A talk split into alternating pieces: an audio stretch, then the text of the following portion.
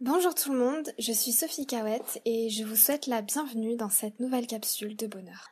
Un matin, je suis allée à un prêche dans une église parce qu'on m'y avait conviée et aussi un peu par curiosité, sans trop m'attendre à quoi que ce soit, même s'il est vrai que certains témoignages miraculeux de guérison dont on m'avait fait part ne m'ont pas innocemment attiré pour rien à cette messe. Le discours a tellement fait écho en moi que pour une fois, j'ai compris le lien qu'il y avait entre cette loi d'attraction et Dieu. Jusqu'à maintenant, je dissocie les deux, en pensant que ce n'était pas forcément compatible, et là, ça y est, j'avais compris. J'ai fait abstraction du discours purement religieux, parce qu'en soi, je pense que peu importe qui on prie, Dieu, Jésus, Allah ou n'importe, ce qui compte, c'est l'énergie, la foi, c'est l'amour qu'on met dans nos prières. Du moins, c'est ce qui compte pour être exaucé, car peut-être qu'il y a une vérité qui surpasse toutes ces lois, mais je ne la connais pas encore.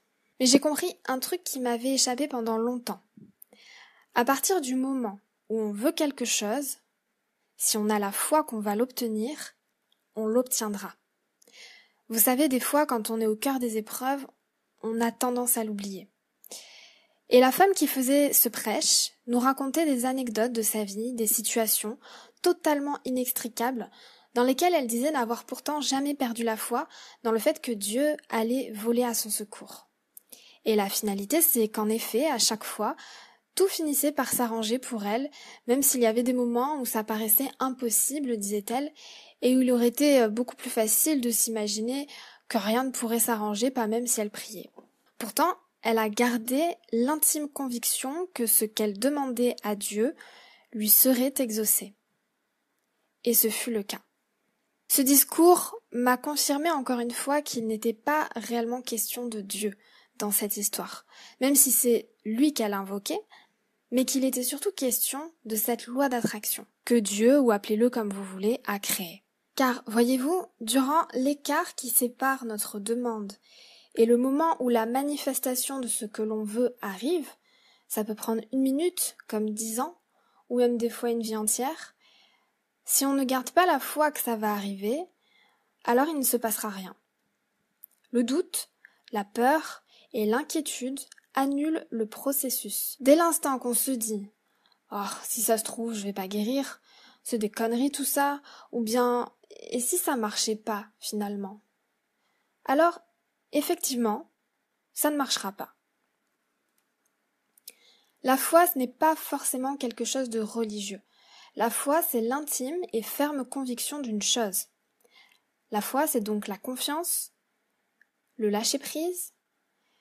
On se dit, je sais que ça va aller, même si là, tout de suite, absolument tout me prouve le contraire, même si j'ai l'impression que le monde est en train de s'écrouler autour de moi, je sais que c'est en train de s'arranger. Et c'est en ayant cette foi à toute épreuve que les choses s'arrangent. La foi, c'est c'est pas forcément quelque chose de religieux. La foi, c'est l'intime et ferme conviction d'une chose. La foi, c'est la confiance, le lâcher prise. On se dit, je sais que ça va aller. Même si là, tout de suite, absolument tout me prouve le contraire, même si j'ai l'impression que le monde est littéralement en train de s'écrouler autour de moi, je sais que c'est déjà en train de s'arranger. Et c'est en ayant cette foi à toute épreuve que les choses s'arrangent. J'aimerais citer euh, Kierkegaard. Alors je, je ne le connais pas, je ne sais pas vraiment euh, quel est ce personnage, mais je suis tombée un jour sur un texte de lui sur les réseaux sociaux que j'aimerais vous citer parce que je trouve qu'il qu'il explicite encore mieux cette notion de foi que je ne pourrais le faire. Alors accrochez-vous par contre parce que c'est un petit peu euh, bon, faut faut voilà, faut faut être connecté quand même euh, à ce que je vais vous raconter, à ce que je vais vous lire pour, euh, pour en comprendre vraiment bien le sens. Donc, voilà. Kierkegaard, lui, pour lui, la foi, c'est le paradoxe pour lequel l'intériorité est plus haute que l'extériorité. Car c'est très paradoxalement, lorsqu'il n'y a plus aucun espoir, que le croyant peut enfin saisir l'espérance. Et c'est seulement quand tous les moyens humains sont épuisés que le miracle est possible. La foi, c'est l'espérance, la croyance au miracle contre toutes les évidences, car, en vertu de l'absurde, du principe qu'à Dieu tout est possible, alors on suspend notre raison au profit de l'absurde. Nous nions la réalité au nom de cet absurde qui, contre toute attente, se réalise. Cette explication, pour moi, me fait penser que la foi relèverait donc d'une certaine folie, en même temps que d'une très grande intelligence spirituelle. Il faut le voir comme des fréquences de radio. Si on décide de se mettre sur la fréquence je vais guérir et que d'un coup on doute de guérir, même si c'est à juste titre, alors on va atterrir sur la fréquence je doute de guérir. Et sur cette fréquence, ben, on ne guérit pas. Le doute, la peur et l'inquiétude ne doivent pas avoir leur place dans nos têtes. Hop, on les balaye, on reprend le contrôle de nos émotions et de nos pensées. Parce que même si dans ce présent des choses, et de façon rationnelle et justifiée, vous indiquent que vous êtes, excusez-moi du terme, mais dans la merde, c'est votre réalité de maintenant. Par contre, la réalité de demain, personne ne la connaît. Et c'est vous qui avez du pouvoir sur ça. Donc, se dire je ne vais pas guérir parce que euh, ma situation aujourd'hui est désastreuse, le médecin m'a dit que.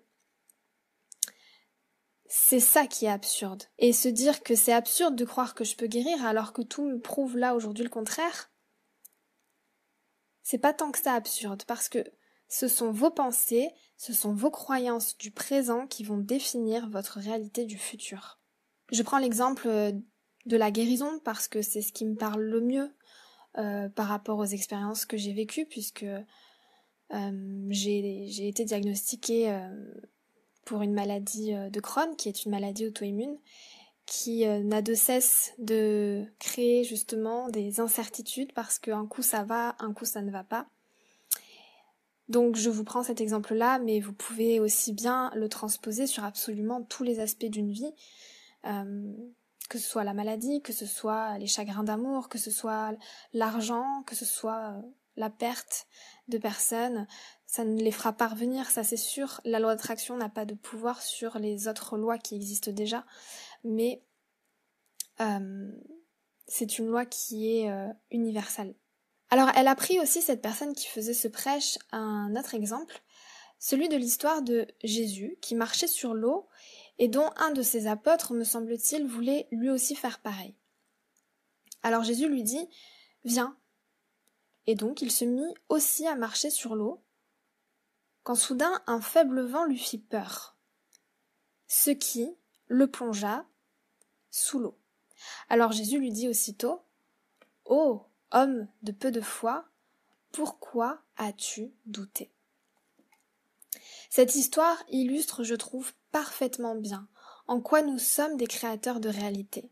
Nous façonnons notre monde à travers nos croyances, nos pensées, notre foi, et dès lors que la peur, le doute ou l'inquiétude prend le dessus, alors tout s'effondre.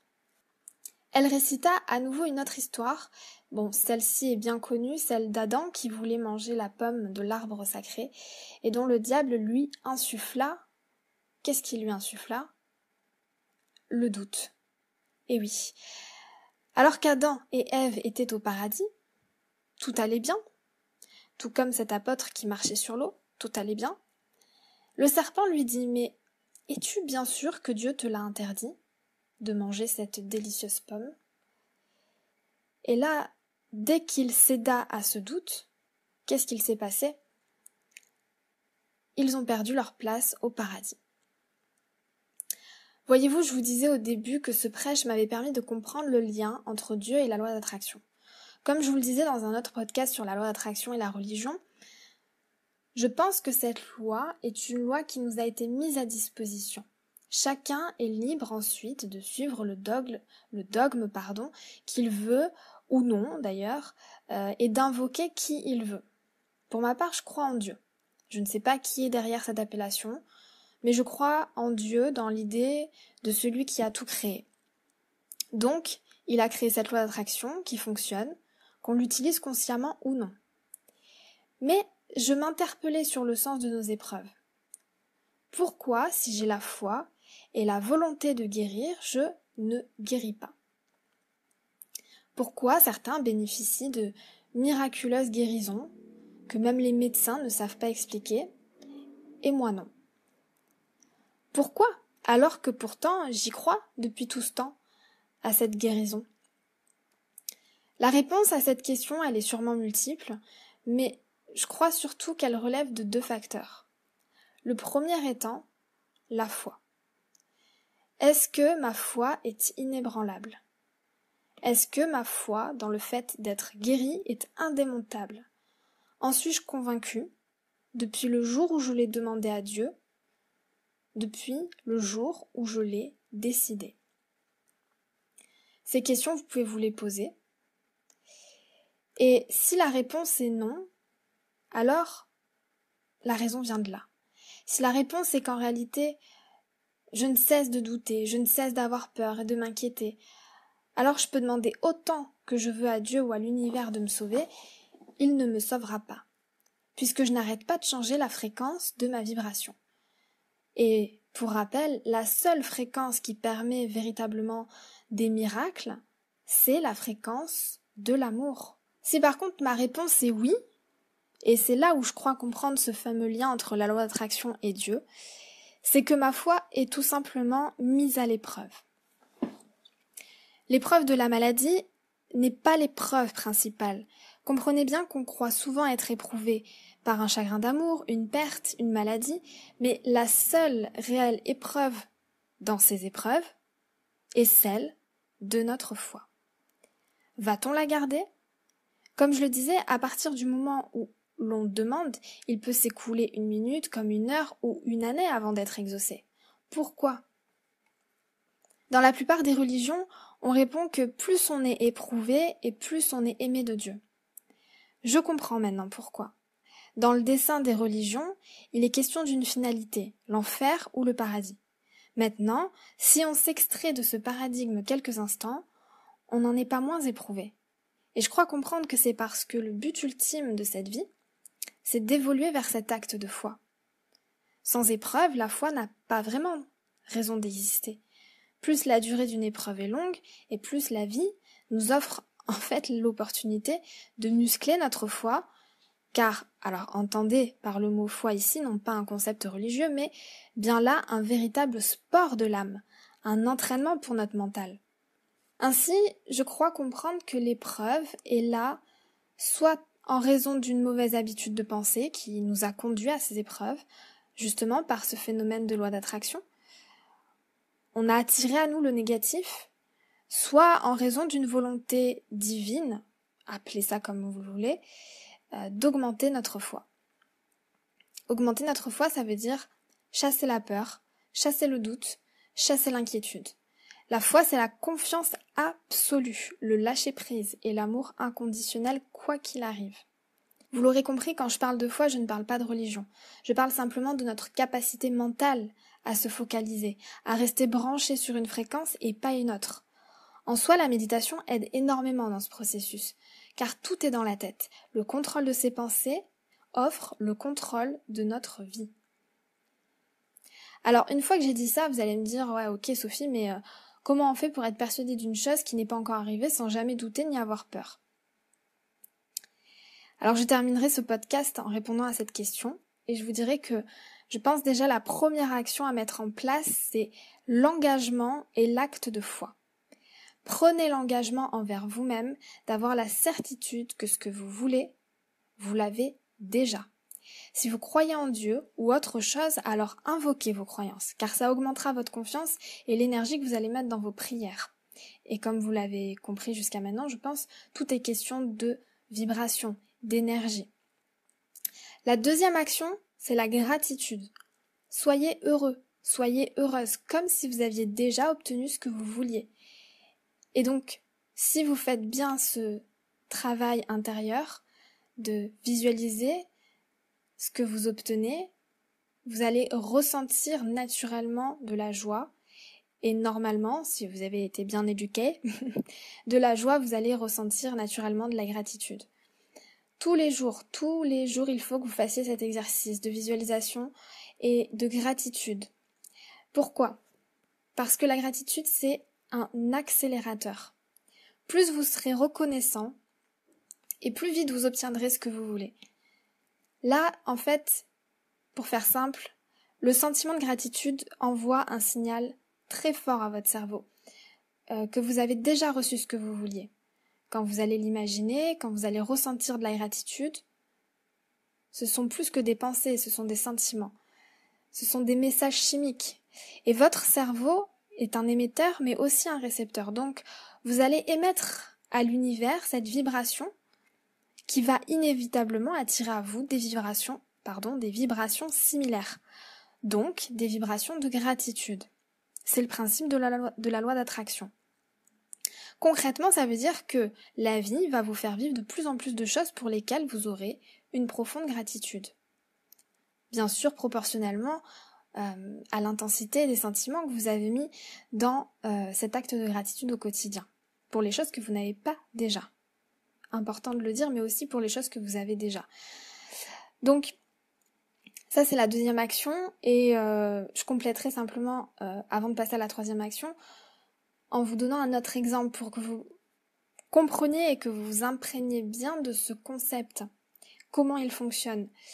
Une personne peut très bien avoir un accident de voiture demain et se dire mais je comprends pas pourquoi j'ai attiré ce cet événement, euh, cette catastrophe alors que euh, voilà, je enfin j'ai pas visualisé euh, que j'allais avoir un accident de voiture, j'ai pas imaginé ça tous les jours, pourquoi ça m'est arrivé? En fait, la question à se poser c'est pas celle-là. La question à se poser c'est qu'est-ce que ça vous a fait ressentir cet accident de voiture? De la colère? De la peur? Si vous avez ressenti de la peur, de la colère, de la tristesse, alors c'est que sûrement ce sont des sentiments qui font partie actuellement de votre quotidien, que vous entretenez, consciemment ou non.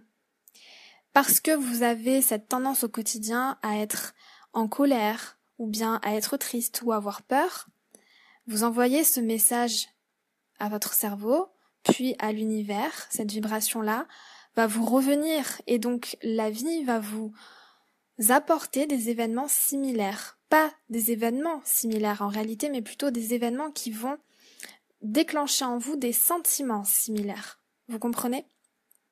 Donc, vous avez un accident de voiture, vous êtes en colère. Il y a fort à parier que vous avez une tendance à être souvent en colère. Et donc la vie va jamais cesser de vous amener encore plus d'événements qui vont vous mettre en colère.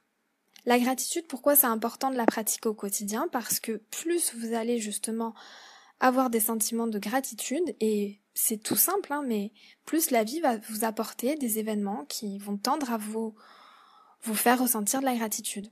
La troisième action, c'est la répétition. Pour ne pas sombrer dans les anciens schémas de pensée, les peurs et les doutes, il faut que vous soyez quotidiennement dans le rappel de tout ça. Ce qui veut dire qu'il est important de vous entourer de personnes qui sont dans la même énergie que vous. Que vos activités soient orientées dans cette même énergie et surtout que vous écoutiez beaucoup d'audio et de vidéos qui vous rappellent toutes ces choses. Et si malgré tout ça, la peur et le doute refont surface par moments, qu'est-ce que vous faites? Il n'y il a pas d'astuce magique. La solution, elle est très simple. Vous n'y prêtez pas attention. C'est aussi simple que ça. C'est tellement simple que c'est presque même compliqué. Tout comme la méditation, ça paraît simple de penser à rien, et pourtant, c'est pas une, pas une mince affaire.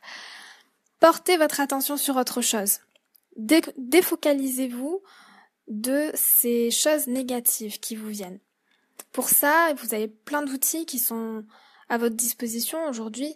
Euh, vous pouvez euh, utiliser les affirmations positives qui, qui ont un fort pouvoir d'attraction. Euh, mais je pense qu'il est le plus important, c'est que quand vous avez ce genre de pensées qui reviennent, parce que il faut savoir aussi que on a tous une résistance au changement. Dès lors qu'on change quelque chose, euh, notre notre cerveau il aime pas. Donc il va avoir tendance à chaque fois à résister et à ramener les anciens schémas. Il faut du temps. Il faut vraiment du temps pour naturellement sans faire trop d'efforts, avoir une nouvelle forme de mentalité, une nouvelle façon de penser. Mais C'est comme pour tout, c'est comme pour le sport, il suffit de s'entraîner. Ce qui compte, c'est de pas s'arrêter. Et de répéter la même action tous les jours. Quelqu'un qui fait de la musculation, il pourra jamais prétendre être musclé s'il fait une séance de muscu une fois tous les mois. C'est pas possible. Donc il faut répéter quotidiennement.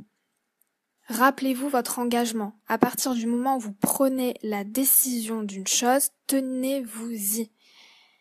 Tenez-vous-y. Ça veut dire que vous avez décidé, par exemple, dans le cas de la maladie, que vous alliez guérir, que vous êtes déjà guéri en réalité, eh bien, vous n'avez plus qu'à patienter et à attendre que ça se manifeste. C'est tout simple en fait. En fait, la vie est simple, la vie est d'une simplicité, on se la complique. On se la complique énormément alors que c'est très simple. Il faut juste acquérir beaucoup de patience, beaucoup d'assiduité et d'autodiscipline. Voilà. J'espère que ce podcast t'a plu et si c'est le cas, alors dis-le moi en commentaire. N'oublie pas de t'abonner et de me rejoindre aussi sur Instagram parce que c'est le réseau social où je suis la plus active. Et je te dis à très vite pour une prochaine capsule de bonheur.